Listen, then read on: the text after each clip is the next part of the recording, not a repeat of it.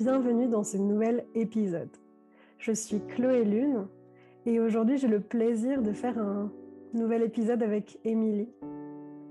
Les unes et les uns, c'est un projet que je mûris et je porte depuis presque une année maintenant, je dois dire. Au départ, j'ai voulu créer des podcasts spécifiquement pour les femmes, à destination des femmes, pour celles qui se questionnent, pour celles qui sont en chemin. Et au fur et à mesure de mes explorations, de mes rencontres et de mes découvertes personnelles, j'ai eu envie de d'ouvrir, d'étendre ce podcast au-delà du genre pour aller vraiment rencontrer les cœurs, les corps, les âmes et les histoires des humaines, des humains que je trouve inspirantes. Aujourd'hui, cet épisode, je le réalise avec Émilie. C'est une femme que je connais depuis maintenant quelques années. On s'est rencontrés euh, dans la danse. Et très vite, il y a quelque chose qui s'est noué. J'ai été d'abord euh, très inspirée et puis quelle n'a pas été ma surprise quand en fait on s'est retrouvés ensemble dans notre formation de sophrologue. Aujourd'hui, on est doula, toutes les deux, de façon différente, mais il y a quand même quelque chose qui nous relie, le vivant et l'accueil de soi. Et c'est d'ailleurs pour ça que on a donné le titre à cet épisode, Au cœur du vivant. Bienvenue, Émilie. Merci, Chloé, de m'accueillir euh, sur ton magnifique podcast.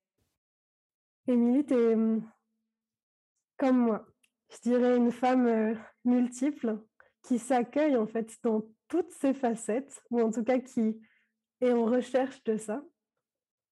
Et ce que je ressens et je pressens aussi de cet épisode, c'est qu'on va pouvoir euh, aborder différents territoires de vie, que ce soit l'aspect euh, professionnel ou personnel. Il y a trois ans, tu es devenue euh, maman. Tu es aujourd'hui enceinte. Et tu jongles comme ça avec toutes voilà, tes facettes. Tu vas aussi bientôt quitter la région parisienne pour aller t'installer sur un nouveau lieu de vie. Quand je t'ai rencontrée, je me souviens avoir découvert que auparavant tu étais juriste. Puis finalement, tu es devenue aussi danseuse, sophrologue, facilitatrice, accompagnante de vie. Je pense qu'on pourrait en dire encore beaucoup. Et je te propose qu'on rentre dans notre, dans notre épisode. J'ai envie de rebondir sur cette notion de multifacette que tu as très justement amenée et avec lesquels vraiment littéralement je jongle en fait au quotidien. Alors certains jours de manière très équilibrée, très fluide, d'autres jours de manière plus dispersée, décousue, j'ai envie de dire embobinante parce que je me c'est pas que je me perds mais je, je, cherche à maintenir ma, ma ligne. Quelque chose qui relie toutes ces facettes et qui, puisse être aussi perçu de l'extérieur de manière euh, un peu claire, on va dire ça comme ça. Euh, je suis pas forcément la meilleure, tu sais, pour présenter qui je suis, ce que je fais, et certainement le fait d'avoir euh, différentes casquettes, différentes euh, choses que je propose, que je suis, que je fais. Des, ça me, ça me donne comme une difficulté en plus, tu vois, de OK, en fait, voilà qui je suis et voilà ce que je fais. Euh, ouais. Je ne suis pas encore euh, maître dans la maîtrise de voilà, de traduire ça clairement en fait euh, aux autres. Je crois que c'est ce que tu ressens parce que au contraire, moi j'ai plutôt l'impression en fait que hum, tu incarnes c'est pour moi ces ces nouvelles femmes en fait qui assument de pouvoir avoir plusieurs, plusieurs aspects. Je remarque en fait que peut-être même à l'époque de nos parents, ou il y a dix ans qui nous séparent en fait, entre toi et moi. Mais j'ai l'impression que plus tard, en fait, voilà, les gens, il fallait comme choisir un métier et puis t'y rester. Et puis en fait, tu pouvais pas être quelque chose d'autre. Et j'ai l'impression que c'est assez récent, tu vois aussi que petit à petit, on s'autorise toutes de plus en plus à dire oui, ben, je m'appelle Chloé, je suis logisticienne, graphiste, sophrologue. En fait, j'ai plein de casquettes. Et puis d'ailleurs, j'adore la montagne et la forêt. Et puis, j'ai plus envie de choisir, tu vois. Et moi, j'ai l'impression que de plus en plus, tu es sur cette démarche-là de pouvoir, t'accueillir, t'accepter pleinement dans dans dans ce que tu es, dans ce que tu vibres et t'autoriser justement à plus être dans le «ou», mais dans le «et». Je me trompe? Ah, pas du tout.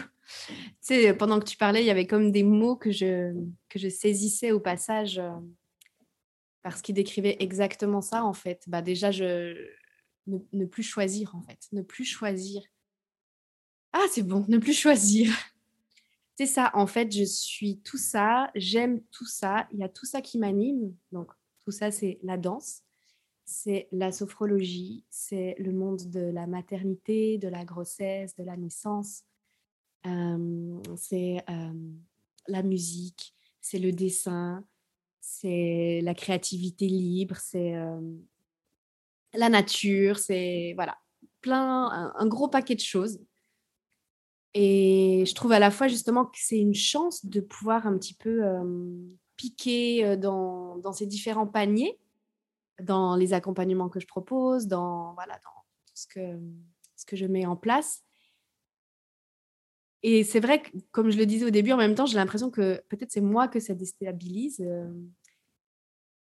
mais ouais, j'ai l'impression que ça renvoie une image de, de, non-clarté, peut-être peut parce que c'est l'image qu'on m'a renvoyée voilà, comme tu disais, dans ma famille, les figures parentales euh, qui sont plus à, à considérer qu'il faut un vrai métier, entre guillemets. Je ne sais pas ce que ça veut dire, mais par exemple, juriste, c'était très bien. et, euh, et voilà, dès, le moment où les choses sont un peu euh, plus euh, volantes, émouvantes, et changeantes et adaptables, qui est pour moi synonyme justement de la vie, au cœur du vivant, ben, ben ça devient pas clair ou pas ancré ou pas sérieux ou pas solide. Et mais c'est pas vrai en fait. pas vrai du tout. Et puis j'ai l'impression aussi que ça va au-delà, tu vois, de la vie c'est dur, il faut être comme ça, il faut être structuré. Et c'est plutôt comme, en fait, moi aussi j'ai le droit d'être, d'exister comme je suis. Et les choses, elles peuvent être joyeuses, plaisantes, simple, fluide. Moi, c'est un peu ça que je ressens en fait euh, avec toi. Quand on a préparé ce podcast, cet épisode, euh, toi et moi, on voulait l'appeler au début faire retraite parce que dans quelques jours, tu vas animer une retraite pour les femmes. Tu es aussi euh, devenue gardienne des naissances et je crois que j'ai envie qu'on aborde ça en fait dans cet épisode parce que j'ai cette sensation que à partir du moment où on s'autorise soi-même à vivre un chemin spécifique d'ouverture, d'accueil inconditionnel, de libération, c'est dans ce moment-là qu'on peut devenir celle qui va accompagner avec empathie, avec présence, bien sûr avec compétence, hein, c'est c'est pas négligeable. Mais je crois que si tu es OK, j'ai envie qu'on aille sur le terrain des, gardiennes, en fait, des passages. Est-ce que peut-être déjà on peut poser des mots sur ce que c'est que d'être doula? Parce que je me rends compte qu'il y a plein de personnes qui ne connaissent pas ce que c'est qu'être une doula. Alors je te propose de donner ta propre définition. Mmh. Oui, ce sera, ce sera justement ma propre définition parce que il y a autant de doulas que de femmes. la doula, dans, dans, ma vision, c'est vraiment cette personne qui va être au service de, au service de la femme qu'elle accompagne, euh, au service du couple qu'elle accompagne, euh, au service peut-être de l'homme qu'elle accompagne, voilà, peu importe. Mais dans cette posture de présence. Donc en fait, je suis là et je suis là pour toi. ça, ça, inclut pour moi une écoute, une disponibilité, ça inclut un accueil, mais un, réel accueil total, en fait, de ce qui se dit, de ce qui se vit, de ce qui traverse. Et, c'est là que, vient cette importance de non-jugement qui doit vraiment vibrer, en fait, parce que je pense que la personne en face, elle, sent dans quelle mesure l'espace entre elle et moi ou elle et quelqu'un d'autre est vraiment ouvert et accueillant ou pas trop en fait. Et Et plus justement cet endroit-là est ouvert, bienveillant, doux, dans le sens que, tu sais, peu importe ce que tu vas me dire, j'entends et c'est OK. Et, est-ce qu'on est va naviguer ça? Comment? Ou est-ce que juste tu le déposes et ça suffit? Voilà, plus elle sent ce, grand vase, ce grand réceptacle, plus à mon avis, ça, aide à, s'ouvrir, à, communiquer, à, à, laisser les émotions traverser, s'exprimer, et puis à nouer vraiment un joli rapport de confiance. Et voilà, donc pour, ouais, pour moi, vraiment au cœur de la doula, il y a cette écoute et cet accueil total. Mmh. Il y, a aussi, bien sûr, un, côté de, voilà d'information, si, si la personne est dans cette demande-là, de transmettre voilà, des, des informations claires qui sont basées sur, voilà, sur les dernières études scientifiques aussi, parce que parfois on entend doula égale n'importe quoi, mais pas vrai. Enfin, selon la, formation qu'on fait, enfin, dans, en tout cas dans celle que j'ai faite, on, on, a de vraies connaissances derrière. Et puis notre, notre objet, enfin en tout cas mon objectif n'est pas de conseiller, d'influencer, de, ni même de guider. C'est vraiment de transmettre pour que la personne ensuite puisse euh, sentir là où elle se reconnaît, là où ça lui ressemble, là où elle veut aller, comment elle veut faire. Mais en ayant des connaissances sur lesquelles s'appuyer et faire des choix. Parce que sinon, il n'y a, pas de choix libre et éclairé sans, sans la connaissance. Et puis, voilà, cette doula, c'est cette personne qui est là pour toi, cette épaule sur laquelle tu peux poser ta tête, ces mains qui peuvent venir s'appuyer dans ton dos ou sur ton bassin, te souffler des mots dans l'oreille, envoyer des petits messages par surprise pour voir comment tu vas. voilà, te faire une bonne tisane bien chaude quand elle vient te, te voir. Euh, cette personne qui prend soin, en fait. Voilà, qui te fait te sentir euh, le centre du monde, comme une reine, que tu mérites, que. Voilà. Tu vois, si on revient sur le début de l'épisode où on parlait de mmh, ton chemin d'acceptation, qui est bien évidemment pas terminé, mais qui est quand même bien amorcé, je dois le dire, c'est justement le fait de, ben, de t'accueillir dans voilà, dans tes différents archétypes, qui fait qu'aujourd'hui, tu es en capacité de proposer des espaces qui sont aussi sensibles et vulnérables que les passages et les transitions de la vie. Parce que, alors c'est vraiment juste du, vécu pour ma part, mais beaucoup de personnes qui, sont voilà, dans leur grossesse ou même avant leur accouchement ou après, elles vivent des choses qui sont ben, extrêmement troublantes en fait sur le, sur rapport au corps, sur le changement hormonal, sur euh, le changement de, de la structure euh, familiale, euh, si c'est des personnes solo, si c'est des personnes en couple, s'il y a déjà des enfants dans la famille, des questionnements aussi au niveau du travail, enfin plein de choses en fait, qui font que s'il n'y a pas de... Ouais, si tu n'as pas en face de toi une personne qui n'est pas en capacité de t'accueillir, ben, c'est pour moi la porte ouverte à de nombreux traumas en fait. Mmh. Absolument, d'autant plus que le, premier juge est certainement le plus atroce. C'est nous-mêmes nous envers nous-mêmes souvent. Donc, si à cela vient se rajouter un juge extérieur ou quelqu'un qui n'est pas capable d'entendre ou de, de comprendre, d'être en empathie, c'est très lourd pour l'avoir vécu moi-même. Hein. Et c'est vrai que c'est drôle parce que voilà, en t'écoutant, c'est comme si je réalise encore plus à quel point mon propre vécu en tant que, que mère, et même à travers cette grossesse-là qui m'en fait voir de toutes les couleurs, elle se passe très bien, mais elle m'en fait voir de toutes les couleurs, et bien ce vécu-là, en fait, est, une chance. Ah, parce que ça m'ouvre ma... Voilà, ça m'ouvre encore ma palette d'accueil de l'autre, parce que je me dis, wow, voilà ce qui me passe par la tête, voilà comment on me sent, voilà à quel point ça me, ça me fait trembler jusque dans mes racines les plus profondes. Voilà à quel point je, du jour au lendemain, j'ai l'impression que, que rien ne va, que tout est faux dans ma vie. Et, voilà, de traverser des tourments pareils, vraiment, ça invite à, à une énorme ouverture et à beaucoup, beaucoup d'humilité, en fait. Et, et à la compréhension, même si je ne vis pas ce que X, Y ou Z vit, je peux comme l'entendre en tout cas et voilà, et être avec. Oui, et puis je crois que en tant que sophrologue qui avons cheminé pendant ces trois années d'études, on nous a quand même offert la possibilité justement de, ben, de suspendre son jugement et de s'entraîner en fait à accueillir toutes les, toutes les parties de nous-mêmes en fait. Moi, c'est ça que je ressens, c'est que mine de rien, il y a ce plus et ce plus qui se passe pas dans la tête mais dans le corps.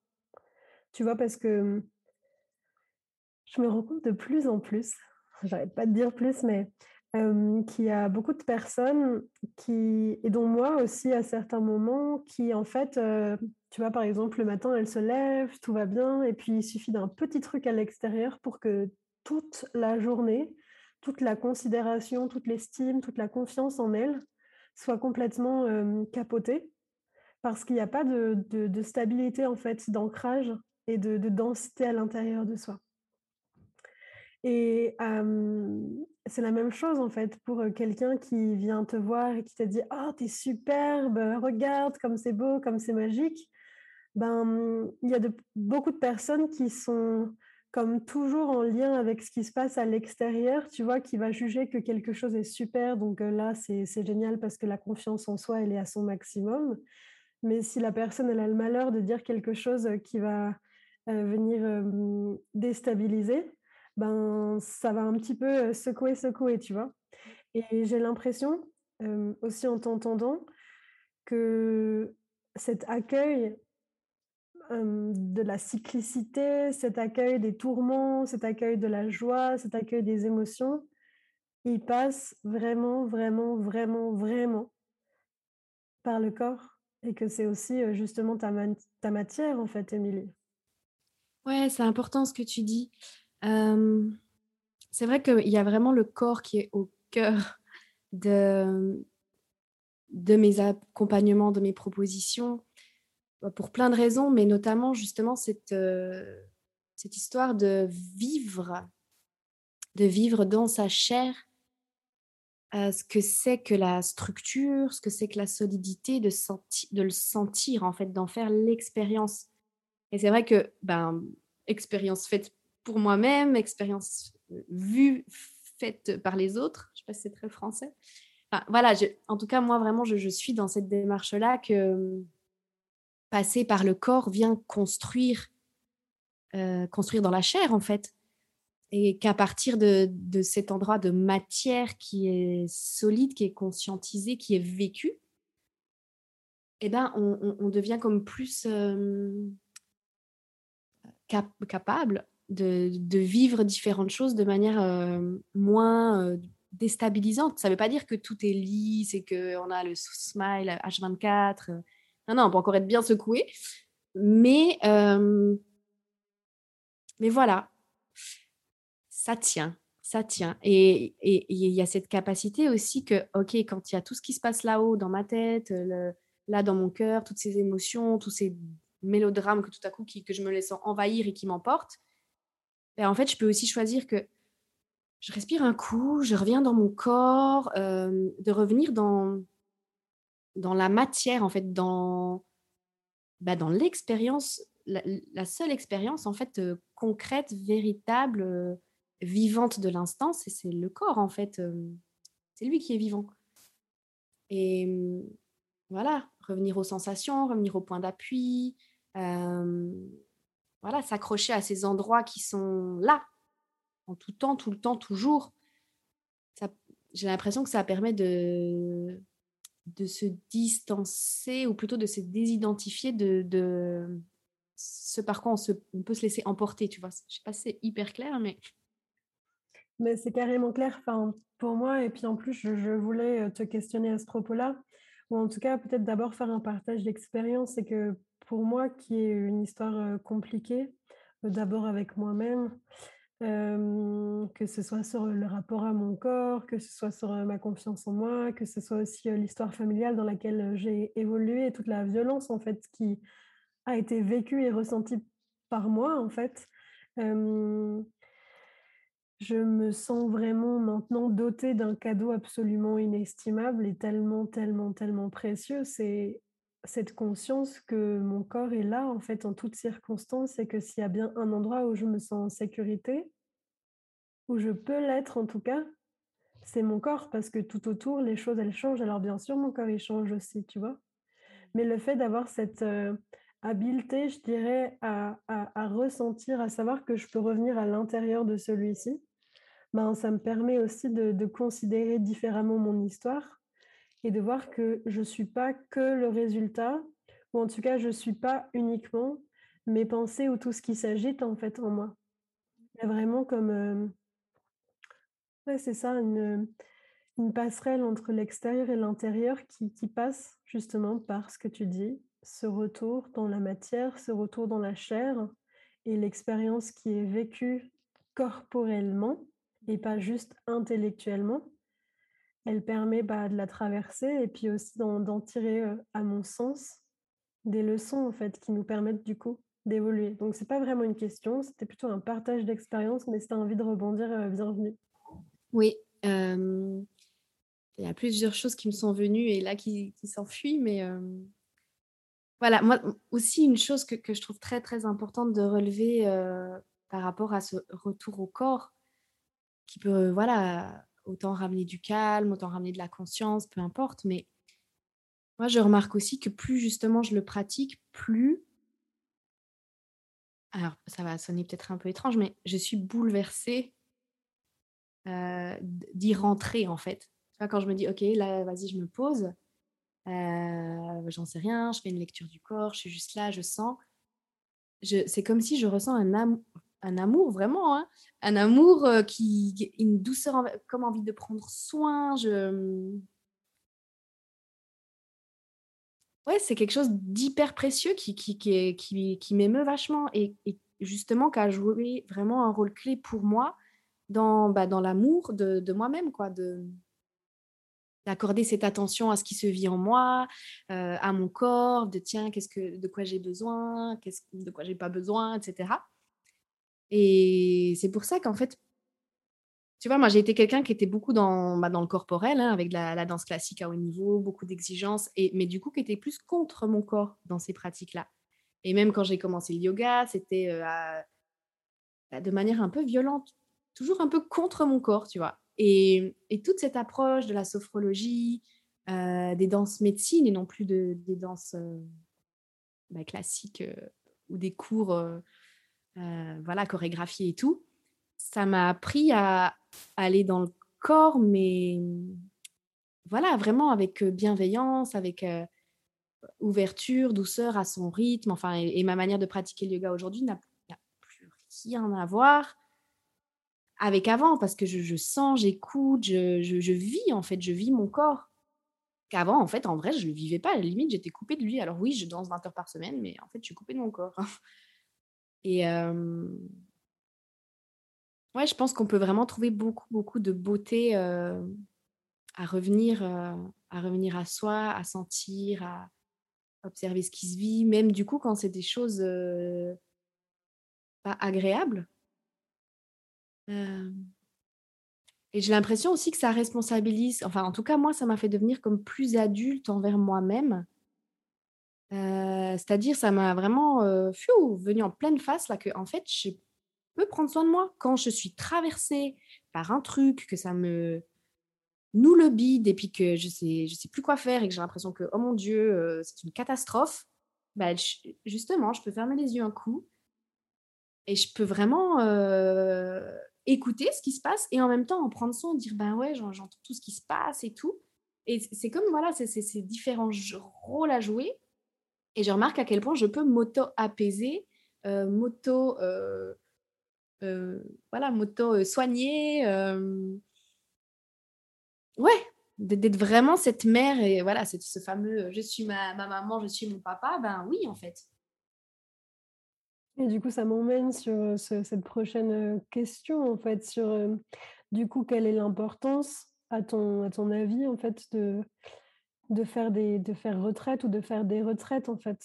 Qu'est-ce que, mmh, parce que avant que tu nous répondes, s'il te plaît, heu, ce que j'ai observé et bon, j'enfonce un peu une porte ouverte, hein, mais je vais quand même le dire, c'est que la plupart d'entre nous, quand on est dans le quotidien, on est un peu figé dans ce truc-là de j'ai les to-do à rallonge, j'ai l'impression que plus j'en mets, plus en fait, heu, je fais des super trucs alors qu'en fait, heu, beaucoup d'entre nous procrastinent ou ont des gros soucis au niveau de l'organisation et sans c'est quand on a la tête dans le guidon, c'est pas possible de voir ce qui se trame pour soi. Absolument, ouais. C'est très vrai. Voilà, moi, je peux tout à fait avoir, hein, cette tendance, heu heu, tout feu tout flamme, heu, en plus, performance, compétition, excellence, toujours plus, jamais assez, blablabla. Fait que là, voilà, ma tendance à, hem, faut toujours agir, faut toujours être efficace, heu et il y a que ça qui qui a de la valeur et qui a un effet. Voilà, elle est bien elle est bien là chez moi et du coup, ça a été et c'est toujours tout un apprentissage justement de je vais je vais reprendre ta formule qui est très belle, de faire retraite en fait. OK, stop et de déconstruire cette espèce de, j'ai envie de dire de de de pilier parce que c'est presque un pilier chez moi de du faire quoi, du faire, heu, du agir, du toujours plus, du jamais se reposer. Si tu te reposes, tu es une flemme et du coup apprendre, heu, à donner tout autant de valeur à autant de pauses. Quand je m'arrête, quand, heu, je me laisse sentir, quand je laisse maturer aussi. Il y a a comme pas une urgence absolue de pondre tes œufs, tu sais? En fait, voilà, mon rythme mon rythme, heu, ma manière de faire, heu, prendre le temps, voir la beauté de chaque étape. Alors ouais, parfois j'ai l'impression que ça stagne, que oh là là et puis, heu et puis j'ai rien fait, j'ai rien produit, bah bah, en fait, j'ai fait autre chose.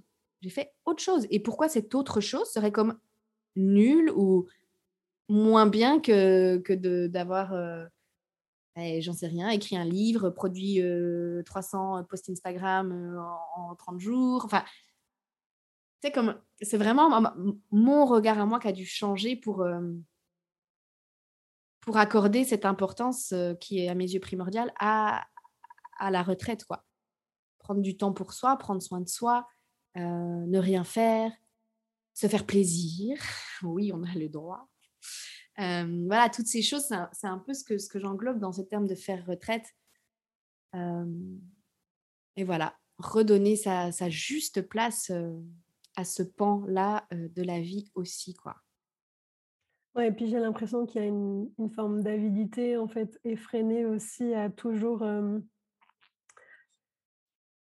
ouais, à ja jamais s'arrêter, en fait. J'allais dire à toujours faire, faire, faire, faire, faire et à jamais s'arrêter. En fait, souvent on parle aussi des des addictions, qui sont qui sont visibles, comme, par exemple, le tabac, comme, l'alcool, la sexualité, mais on parle assez peu, en fait, de cette addiction qu'il y a à à, produire, en fait, en permanence, à produire de la de la performance et et c'est assez fou de se rendre compte à quel point le tempo de la tête et le tempo du corps, ils sont absolument différents et d'ailleurs, heu, si on revient sur la doula, c'est aussi, heu, apprendre à proposer à chaque personne qui vit son passage de respecter ses besoins essentiels, en fait. Et ça commence encore une fois, heu, par nous mais hem, j'aime pas trop faire ces généralités-là mais en même temps, je crois que j'ai besoin de le redire, c'est qu'on est dans une société qui tend à uniformiser, à linéariser, en fait, toutes nos toutes toutes nos personnes, en fait et tous les rythmes de la vie où en fait, on dit: «Il y a plus de saison» mais en fait, on on respecte pas non plus tout ça, en fait et ça passe d'abord par le corps. Moi, j'adore me dire qu'en fait, il y a aucune dissociation entre ce qui se passe à l'extérieur et ce qui se passe à l'intérieur et je pense vraiment qu'il y a des temps pour tout et je crois qu'il s'agirait de tous se rappeler, en fait comme tu l'as si bien dit, de légitimer autant les temps de pause et les temps d'action et d'ailleurs d'une façon très basique, notre corps fonctionne comme ça. On peut pas, heu, continuellement manger. Il faut qu'on faut qu'on aille aux toilettes, en fait. On peut pas juste inspirer, il faut qu'on expire. Et quand on voit aussi notre cœur, enfin, tu vois, c'est des valves qui se répondent, enfin, c'est juste magique et j'ai vraiment l'impression qu'il il y a toujours dans l'univers ce, ce yin et ce yang, en fait, ce, ce double mouvement. Et c'est pareil pour des personnes qui sont très sportives. Tu vois, on ne peut pas demander à une personne qui court de courir, de courir, de courir éternellement, en fait. Il y a ce besoin de, restauration et de régénération, et je crois que ce n'est pas de la faiblesse, parce que j'entends souvent, en fait, ce truc-là de euh, faire des pauses, c'est être oisif, c'est être égoïste, euh, c'est ne pas avoir aucune considération des choses. Euh, c'est réservé qu'à une certaine type de, de, personnes. Mais en fait, moi, je crois de plus en plus que c'est mieux d'axer sur du préventif que du curatif parce que le curatif coûte très cher à chacun, en fait, pour soi, pour la société. Et, j'ai l'impression que, voilà, bah, juste le fait d'en discuter dans ce podcast et puis dans notre quotidien professionnel et puis aussi dans notre façon de, vivre, je crois que c'est de plus en plus important d'apprendre à ralentir, en fait. Mmh. Non, je te rejoins mais complètement là-dessus. Euh, bah pour la, la, santé au sens large, en fait. Hein. La santé au sens large, le bien-être et, et enfin, vraiment, moi, j'ai vécu et je vis cette expérience euh, d'avoir vraiment cette, empreinte très forte hein, de, du faire toujours et c'est jamais assez, en fait. Et à quel point c'est violent, et à quel point c'est dur, et à quel point, ben oui, c'est jamais assez. Donc, je ferai toujours plus, mais ce sera encore toujours jamais assez. Et vraiment, mais quelle euh, presque jouissance, j'ai envie de dire, d'avoir appris à faire retraite et, euh, et de me l'autoriser parce qu'il y a un moment où, ok, je sais, mais quand même, c'est trop dur pour moi. J'ai trop un truc plus important à faire que m'arrêter, quoi. Je, te dis, je pouvais être dans un état d'épuisement physique, euh, mais extraordinaire. Mais jamais de la vie, j'aurais fait une sieste. Et je me disais, je me reposerai quand j'aurai fini ces trois choses que je dois faire. Et aujourd'hui, enfin, ça me fait sourire et je me dis waouh, quelle violence quoi. quelle violence de devoir mériter de se reposer quand on est épuisé, quelle violence de à ce point pas s'écouter quoi. C'est marrant, ça m'évoque, enfin c'est pas très drôle, mais ça m'évoque en fait, tu sais, toutes ces injonctions aussi autour de la nourriture. Mmh. je dois manger, enfin, je dois pas manger ce truc ou je dois manger ce truc que pour, enfin, que si j'ai fait du sport avant ou il faut que je prépare, j'y ai pas le droit. Mmh. En fait, en t'entendant, c'est comme si je prenais vraiment conscience de cette tyrannie, en fait. Cette tyrannie de la méritocratie. On aurait dû l'appeler comme ça, cet épisode. La tyrannie de la méritocratie à, l'échelle individuelle, en fait. Mmh. Et, les, mmh, et je te rejoins sur voilà, la violence que ça peut produire pour soi et aussi pour les autres, en fait. Parce que moi, j'alerte souvent les gens qui sont dans mon entourage et aussi qui sont mes clients sur le fait que mmh, quand ils ne sont pas en considération d'eux-mêmes, ils en deviennent insupportables en fait pour les autres tout autour. Parce que ben, le surmenage, parce que le trop, parce que la non-écoute en fait de soi, elle emmène sur des effets qui sont absolument néfastes en fait. Alors bien sûr, d'abord pour soi, sur son sommeil, sur sa digestion, sur la qualité de, de, sa santé en fait, mais aussi sur les relations qu'on mène avec les autres. Parce qu'il n'y a pas de disponibilité, parce qu'il n'y a pas de patience, parce qu'il peut y avoir de l'agressivité, parce qu'en fait, il y a du jugement à, foison en fait. c'est tellement, tellement, tellement vrai. Tu sais, j'ai genre l'impression que tu parles de moi. Je suis genre, comment elle sait? Non, non, mais c'est exactement ça, parce que ça, me, fait rire, hein, mais c'était pas drôle. Mais avec vraiment l'arrivée de, de, mon premier fils, eh ben, tu vois, imagine, imagine ce que c'était, hein, parce que voilà, c'était un, bébé très demandant, on dormait pas, bon, bref, mais en plus, je ne m'accordais pas de pause, rien, en fait, dès que j'avais une seconde pour souffler, ben, ok, j'en profite pour vite faire ça. Et j'étais en train de toute seule me monter bah, de, la rancœur, de la colère face à, face à mon mari. Parce que bah, lui, il se repose, en fait. Lui, quand il a besoin de se reposer, ben, il se repose. Puis moi, je suis genre, mais moi, je fais, moi, je fais, moi, je fais. Et voilà, c'était, assez ouf parce que mon exigence là envers moi-même devenait, euh, voilà, avait vraiment des répercussions partout, autant sur moi que sur lui, que sur le couple. Je vois, du coup, je m'occupais de mon fils, mais j'étais toujours, euh, j'étais jamais vraiment là parce que je me dis, j'ai autre chose à faire aussi encore. Et ça m'a frappé, mais vraiment, mais en pleine face, je crois, quand il avait neuf mois, où je me suis dit, wow. En fait, je profite pas. Les moments où je suis là à m'occuper de mon fils, je suis en train de me dire, purée, euh, j'ai autre chose à faire, faudrait que je sois ailleurs.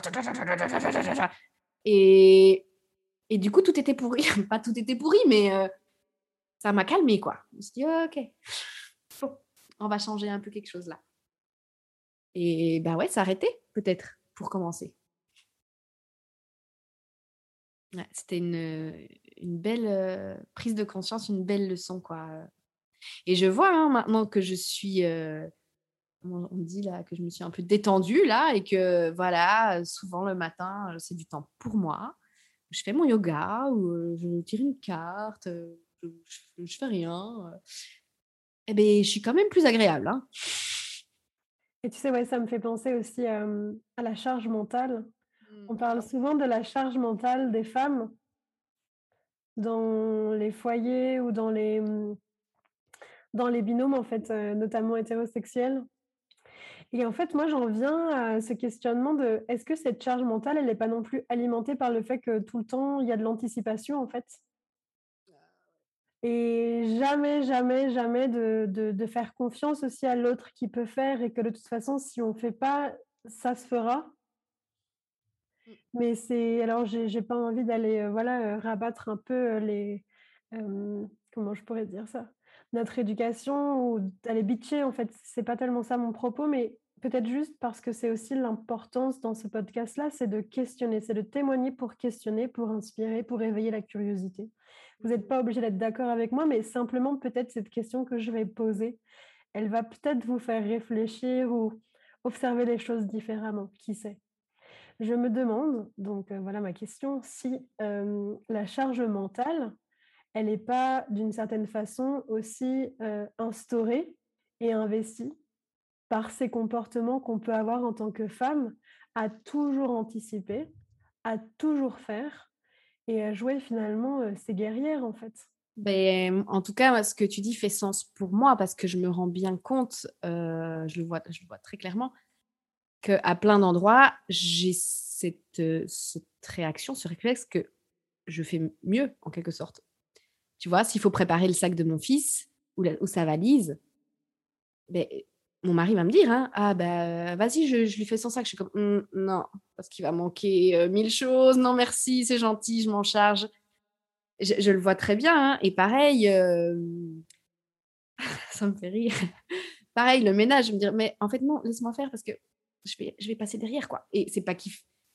Tu vois, c'est pas qu'il sait pas faire les choses, hein, mais il y, a vraiment cet endroit, je ne sais pas trop d'où ça vient, ni ce que ça veut dire, mais en tout cas chez moi, je dis pas que c'est chez toutes les femmes du tout, je suis pas en train de dire ça, mais que bah, au moins si c'est moi qui fais, je, je sais comment c'est fait et c'est fait comme je veux. Donc peut-être c'est du gros contrôle, un hein, contrôle fric ou je sais pas. Mais du coup, ça résonne bien avec ton, ton histoire de la charge mentale. après, c'est vrai, voilà, de penser toujours 3, 3 km en avant, de, de prévoir, OK, donc il faudra ça, tac, tac, tac, tac, tac, tac, tac, tac, tac. qui réflexe, en fait, chez moi et que je vois qui n'est pas réflexe, en tout cas, chez mon conjoint. Mais.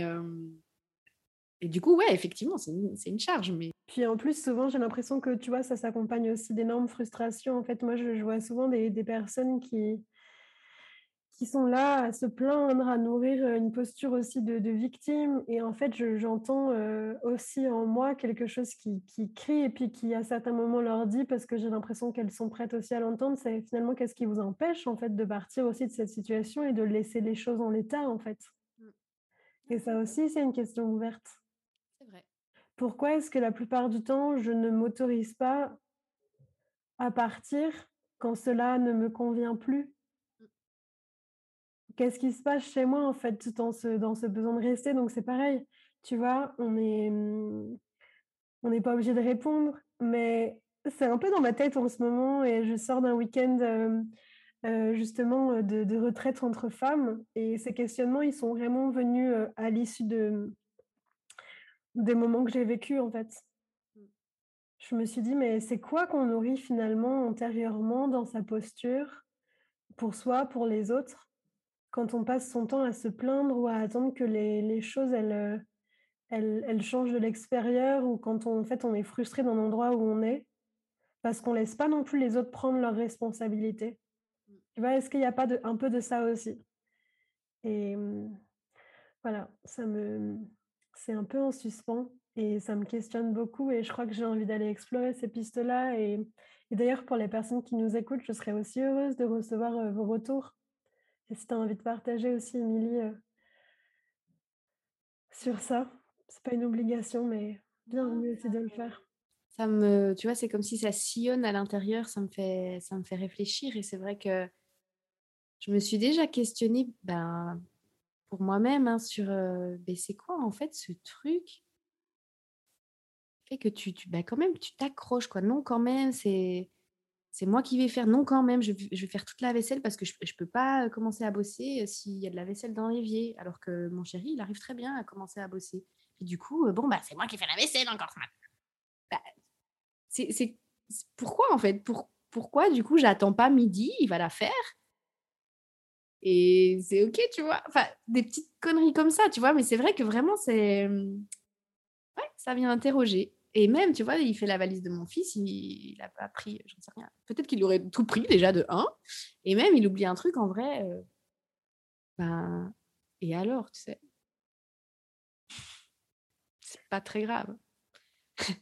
En nous entendant, ça me ça me rappelle aussi que, mmh, on est vraiment responsable en fait et on a cette possibilité de faire évoluer les choses. Et tout comme on a cette possibilité de choisir, de subir, on a aussi cette possibilité justement peut-être de sortir de ces rigidités mentales ou de ces jugements en fait. Tu sais, tout à l'heure, on a abordé ce faire à tout prix dans l'action Mais du coup, tout ce qui se transpose sur, heu, le faire avec des objets, pour moi, ça se transpose aussi sur, mmh, nos formes pensées, en fait, où il peut y avoir de de de de la rigidité et toujours plus. Tu sais, c'est genre, c'est jamais assez bien, en fait. Mmh mh mh. Mmh, complètement. «Et si?» Tu vois? Mmh. «Et si?» 3 petits points. Qu'est-ce qui se passerait? Ce serait quoi le pire, quoi? Ouais, c'est ça. C'est une bonne question toujours ça à se poser. «Et si?» Qu'est-ce qui se passerait? Ce serait quoi le pire, quoi? Des fois, ça calme, tu sais? Enfin, ça ça ramène les choses à la au bon endroit, tu sais? C'est comme, heu, en fait, le pire, il est pas tellement pire, quoi. Ça va. Émilie, qu'est-ce que tu aurais envie de dire à des personnes qui, peut-être, nous écoutent et sont Un peu au même endroit que toi à l'époque où tu étais encore juriste? J'aurais envie de dire: «Fais-toi confiance et tu as le droit». Tu as le droit de d'aller là où tu sens que c'est plus juste pour toi, que c'est meilleur pour toi, même si ça peut faire hyper peur, heu, même si tu sais pas où c'est encore, tu as le droit de prendre le temps, heu, que ça se dessine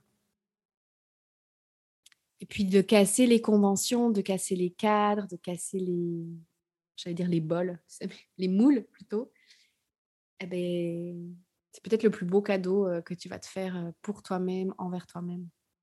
Qu'est-ce que tu dirais à une personne qui apprend qu'elle est, heu, enceinte alors qu'elle se questionne sur, heu, son changement et sa transition de vie professionnelle? Qui tombe enceinte alors que c'est déjà une situation un petit peu, heu, comment on va dire? Bah, que questionnée, une situation questionnée, oui.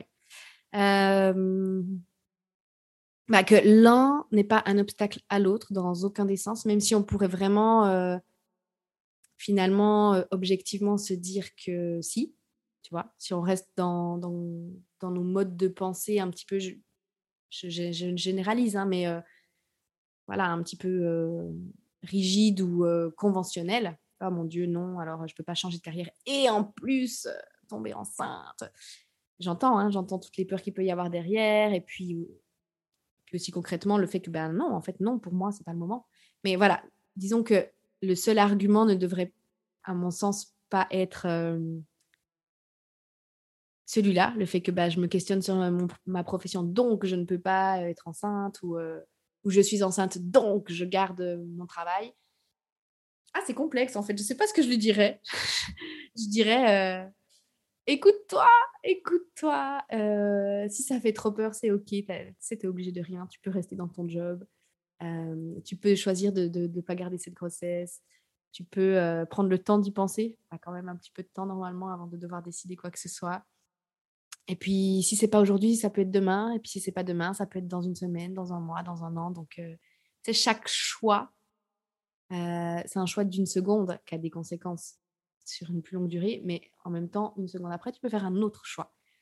Donc, fait que, voilà, la vie, elle se dessine finalement au fur et à mesure. Et qu'est-ce que tu dirais encore à la personne qui est comme toute troublée, toute agitée et qui a l'impression que sa vie n'a plus de sens et que c'est vraiment la fin, quoi? Qu'elle sert à rien, qu'elle est inutile, que de toute façon, il n'y a rien qui va? Euh, Qu'est-ce que je lui dirais? Ça dépend. Ça dépend. Faudrait que je l'ai en face de moi. Non.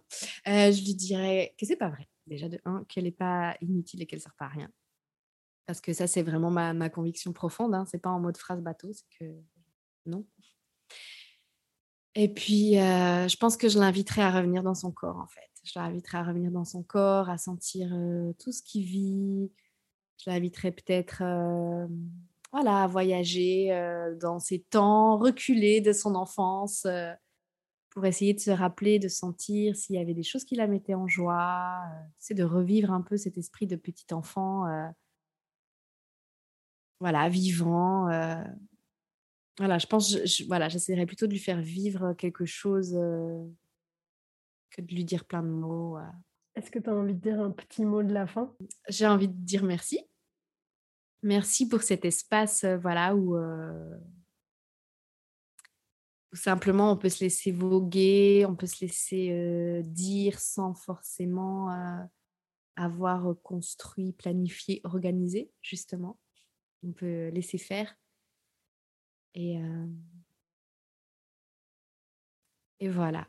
Peut-être j'ai envie de dire goûter à faire retraite. D'ailleurs, on peut te retrouver sur les retraites que tu proposes sur tes comptes Facebook, Instagram. C'est pas pour celle-ci, ça sera pour une autre fois dans l'année on l'a pas trop trop posé. Peut-être qu'il y a des personnes qui n'ont jamais fait de retraite, mais pour moi, les retraites, c'est vraiment un espace où justement on se coupe de son quotidien pour aller s'offrir euh, des activités, des expériences avec un groupe ou euh, en solitude choisie pour euh, ben, poser de l'attention et se choyer finalement. Est-ce qu'on pourrait dire ça comme ça? Oui, complètement. En tout cas, cette retraite-là, telle qu'on la propose là, parce que je la co-anime avec, avec une amie, Hélène, c'est cette intention-là, voilà, de, de, se retirer en fait, à la fois de son quotidien et à la fois se retirer de l'extérieur pour aller à l'intérieur, pas que, mais beaucoup. Et, voilà, prendre le temps, prendre le temps pour soi, se, voilà, revenir à soi, pratiquer différentes choses pour ouvrir certains espaces à l'intérieur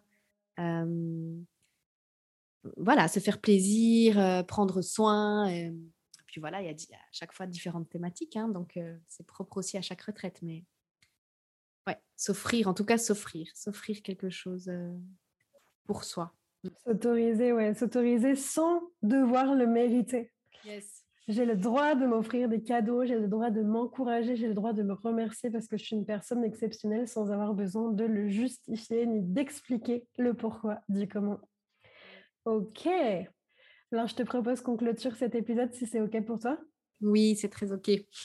Merci à toutes euh, les personnes qui écoutent ce podcast depuis sa diffusion, depuis sa création. Vous êtes vraiment euh, nombreux, nombreuses à m'écrire, à commenter, à partager. Sachez que je partage euh, toujours avec les personnes dont l'épisode est l'objet de votre témoignage. Et c'est vraiment, vraiment un pur kiff pour moi de voir cette communauté qui, qui s'agrandit, qui se modifie. Cet élargissement aussi au-delà du genre des unes, les unes et les uns ensemble en coopération. Je vous dis euh, à très bientôt sur ces plateformes d'écoute, sur les réseaux sociaux, en présentiel, durant un événement, un atelier, quoi que ce soit. Je vous souhaite une très très belle journée et rappelez-vous, vous êtes euh, unique magique et magnifique. À bientôt de cœur à cœur, Chloé.